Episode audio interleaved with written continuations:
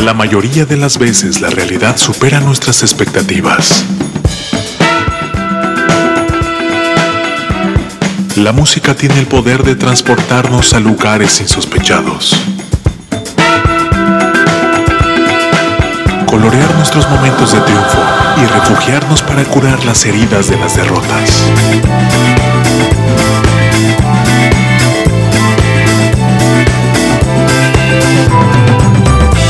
¿Cuántas veces escuchamos a alguien decir que en la música nueva no hay nada bueno, hay nada bueno, no hay nada bueno? Aquí, un abrumador golpe de realidad a esas voces inadvertidas.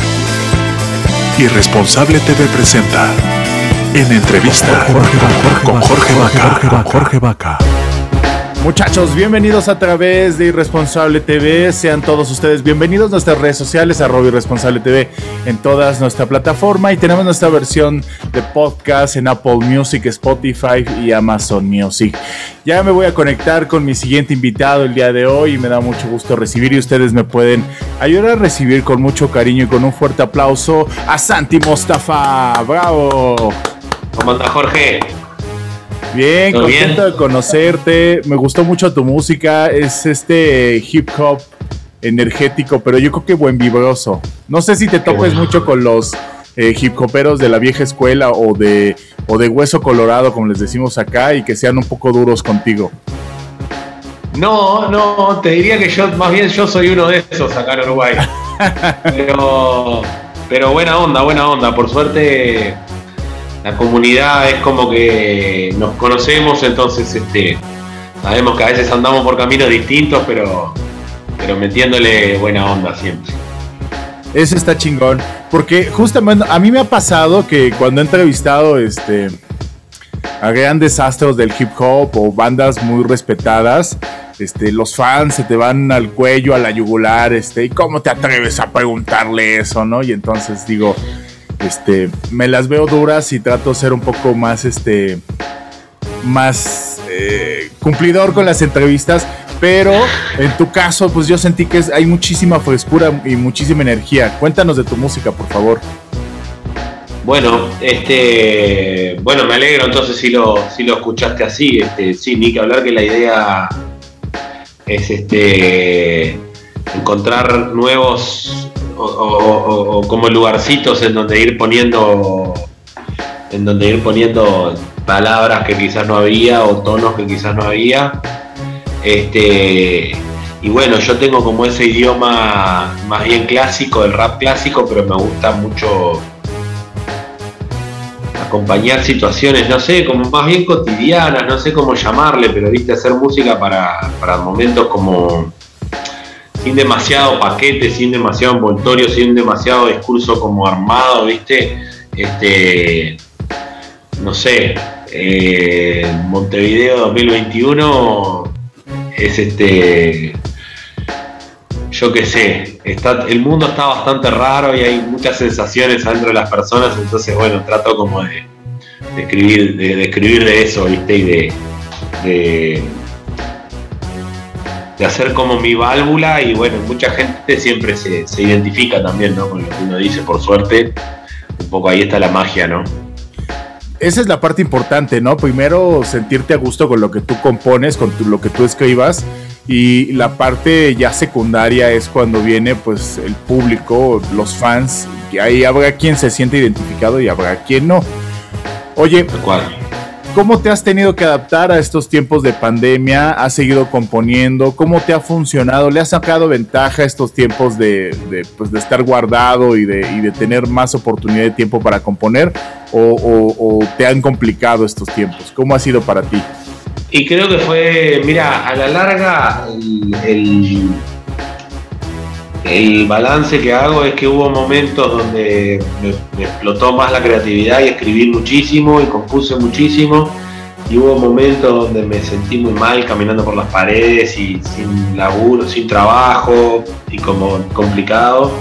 Así que diría que con, con subidas y bajadas como, como era la vida pre-pandemia, pero bueno, creo que acá hubo aprendizajes, por lo menos yo, sé que los hice y creo que mucha gente como que estaba en la misma sintonía, aprendizajes muy particulares, ¿no? A estar solo, a encontrarse uno con uno, a, comunicarnos de otra forma.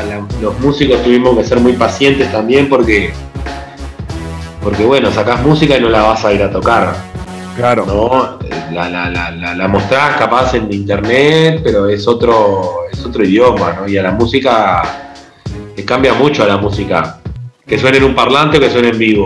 Cambia muchísimo. Claro, la, gran esencia del en vivo, ¿no? Porque, digo, finalmente, sea, que, sea cual sea la, profesión a la que uno se dedique, después de dos o tres semanas de estar guardado en casa, uno se empieza a sentir inútil, ¿no? Entonces, sí. Y luego súmale eh, la parte de que, pues finalmente como artistas, pues ustedes pueden seguir componiendo, pueden tener esta labor creativa, pero el, en vivo, los conciertos, el salir a tocar, ¿no? Los preparativos de una tocada, ¿no? Eh, el, que deje de existir esa labor tan importante dentro de la vida cotidiana del músico también todavía le suma un poco más de complicación al asunto, ¿no? Sí, total, total. Ya alcanzamos a vislumbrar un poco el final de esta pandemia, espero que sea así y que pues ya regresemos a los escenarios. Me imagino que en algún momento ¿Hay planes para venir a la Ciudad de México o ya has venido a la Ciudad de México? Nunca fui todavía, tengo muchas ganas de ir. Todavía nunca fui. Pero bueno, pre-pandemia tenía ganas de ir. Este, si no hubiera habido pandemia ya estaría, probablemente nos estaríamos viendo cara a cara. Así que en cualquier momento, ni bien se facilite un poco los viajes y eso, voy a ir seguro. Tengo muchas ganas de ir. Y tengo, tengo ganas de ir a conocer me gusta mucho la música de allá y tengo ganas de ir a tocar también, este, muchísimas ganas. Así que, así que bueno, ojalá 2022 sea el año.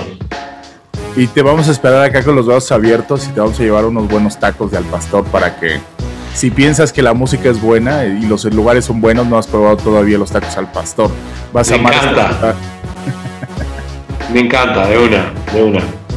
Oye. Acá hay comida mexicana pero me parece que no debe ser tan picante, tan, tan, parece que es más suavizada, ¿viste? Para paladares que no se animan mucho.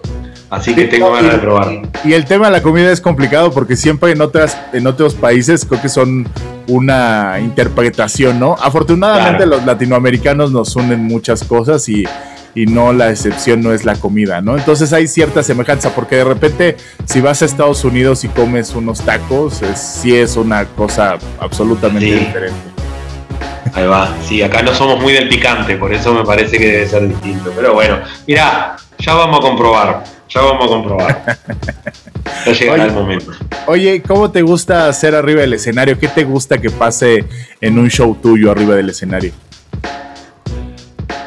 Y bueno, mira, ahora eh, tuvimos durante la pandemia, tuvimos eh, un par de shows, no muchos, pero tuvimos dos o tres cuando no estaban los casos en, rojo acá en Uruguay. Este, y eso fue muy y eso fue muy demostrativo para mí porque porque fuimos menos gente más separados menos público y y bueno, me parece que, me parece no, me, empecé a dar cuenta que me gusta mucho que haya, ¿cómo te digo? La, la música me parece que es lo que pasa entre medio del músico y quien escucha, no es poco que yo voy a, decir y vos vas a escuchar y entonces es como algo que va a pasar entre, entre los dos, es eso que hay entre medio. Y, y bueno, y me gusta que haya miradas a los ojos, mirar a los ojos a la gente, ver si, si lo que estoy diciendo, cómo resuena en las personas, qué resuena.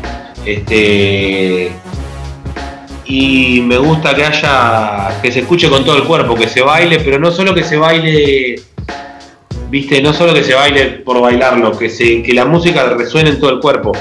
Este, y eso me está mostrando, por eso te decía, me lo, ha demostrado bastante estos toques porque, porque bueno, son, acá los toques que hubo eran con gente sentada en mesas, entonces la gente no podía bailar, tampoco podía estar tomando 50 tragos y bailando como sin prestar atención, era muy de prestar atención a lo que está pasando. Pero se generó una cosa distinta que estuvo buena, ¿no?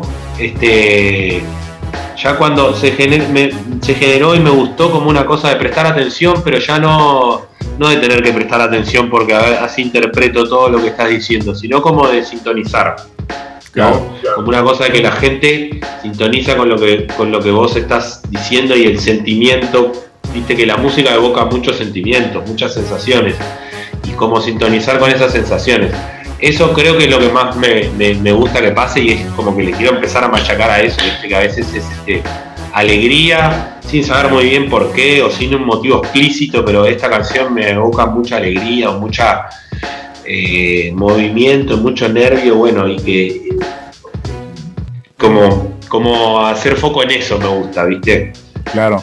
Sí, finalmente, pues como dices, hubo este ingrediente extraño de la pandemia y entonces también lo pone en, una, en un mood raro, ¿no? Pero finalmente yo lo imagino como un show muy energético y como ese ir y venir de reacciones y lo imagino más como de escenarios pequeños, ¿no? Para conectar con el público en esa dinámica de un, de un, de un, club de, de, fiesta, ¿no? Como en una, en una gran fiesta, pero tampoco, este, y digo, bueno, también estar muy chingón en escenarios muy grandes, pero la mejor forma de conectar, como bien dices, pues es esta parte de los shows, este, en los que miras a la gente a los ojos.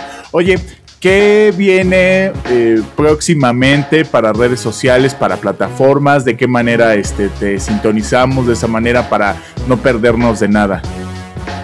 Bueno, eh, hace poquito sacamos un tema con un amigo de acá de Uruguay que se llama Agustín Cazulo. El tema se llama Sagrado Presente. Es una canción de amor ahí, un, un funk ahí bastante rapidito de BPMs este, eso se puede escuchar Sagrado Presente. Y bueno, y me pueden seguir, a mí me pueden seguir, yo soy Santi Mostafa, con Mostafa con O y con dos Fs. Es este, es mi apellido nomás, es este, es un apellido, es un apellido sirio. Y, me pueden seguir en las redes, estoy con ese nombre. Este, y bueno, y ahora ando sacando singles. Este, el próximo no sé cuándo va a ser, pero va a ser dentro de no mucho. Y, bueno, trabajando, conectando con, artistas, este, con artistas, tengo muchas ganas de conectar con artistas de allá que ya ando en algunos trabajos y bueno, y, y en breve ir por allá. Eso más que nada es como el, el foco. Vamos a ver cuándo lo hacemos que ocurra, pero está en planes. Qué chingón. Ojalá de pronto tengamos la oportunidad de verte acá en un escenario en la Ciudad de México y sobre todo tener la oportunidad de entrevistarte de forma presencial. Te agradezco un montón estos minutitos, esta entrevista a la distancia. Te mando un abrazo fuerte y que llegue todo el éxito que te mereces, Santi. Muchas gracias, Jorge. Un abrazo para vos también. Gracias por, por este espacio y por la difusión.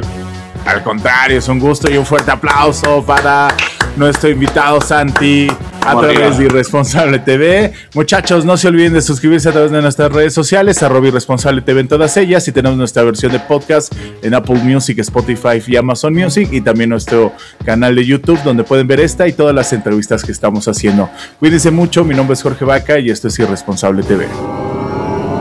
El futuro nos alcanzó. La inteligencia artificial está presente en toda nuestra toma de decisiones. El algoritmo ha sido colocado como un proveedor de la verdad absoluta, administrando qué es lo bueno y lo malo para ti. La última esperanza es defender el más grande idealismo de la juventud. La irresponsabilidad. Porque no se es joven si se es responsable. Y para los viejos, es el último vestigio de que un joven habitó en él. El algoritmo no manda sobre ti. Ser irresponsable es tu más grande poder, que no le permite a ninguna corporación encajarte en un estereotipo cuantificable. Irresponsable TV. Música del mundo para el mundo. Disponible en Facebook Live, YouTube, Instagram, Twitter, Apple Music, Spotify, Amazon Music.